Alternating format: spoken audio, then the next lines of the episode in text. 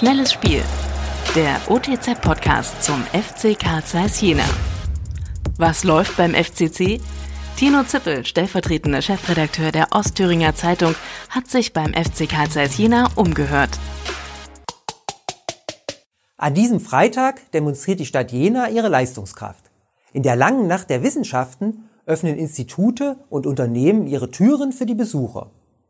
Das Fußballspiel gegen den Hallischen FC fällt mit dieser Großveranstaltung zusammen. Doch beides lässt sich miteinander verbinden. Erst Fußball, dann Wissenschaft. Jen Optik hat versprochen, mit Laserstrahlen einen Gruß in Richtung Stadion zu schicken. Die Laserstrahlen am Himmel demonstrieren den Zusammenhalt in der Lichtstadt. Der Name Jena steht für Wissenschaft, Wirtschaft, Kultur und Sport.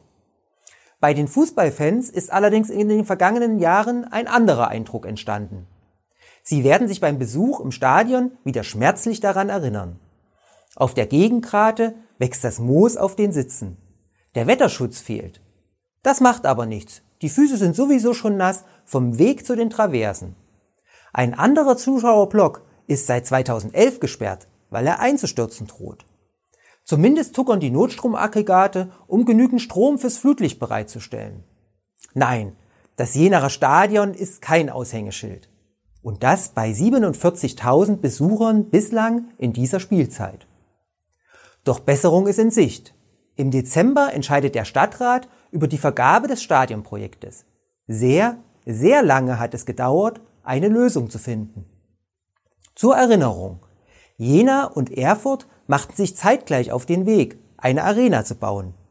In Erfurt ist diese seit Jahren in Betrieb. Wirklich gelungen ist der Bau nicht.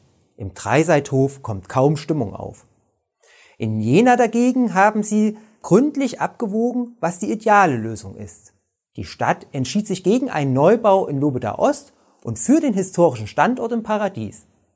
Das Team um Martin Berger hat in einem sehr detaillierten Ausschreibungsverfahren um die beste Lösung gerungen. Dieser Prozess verlangt nun die finale Entscheidung. Ich hoffe, dass die Stadträte grünes Licht für die Investitionen geben.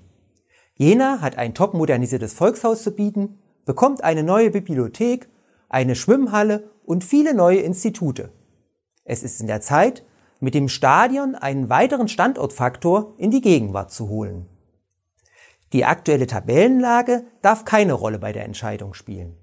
In der Finanzkalkulation war von Beginn an die Regionalliga berücksichtigt. Weitere Sicherheit gibt das Zeichen von Anteilseigner Roland de Châtelet, dem Jenacher Fußball weiter zur Seite zu stehen.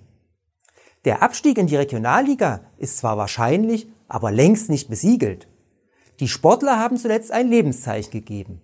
Es wäre schön, wenn gegen den HFC ein weiteres folgt. An einem Abend, an dem die Stadt Jena ihre Leistungskraft demonstriert. Noch mehr spannende Fakten rund um den FC Karl Zeiss Jena gibt es täglich unter www.otz.de oder im aktuellen Fanmagazin Querpass.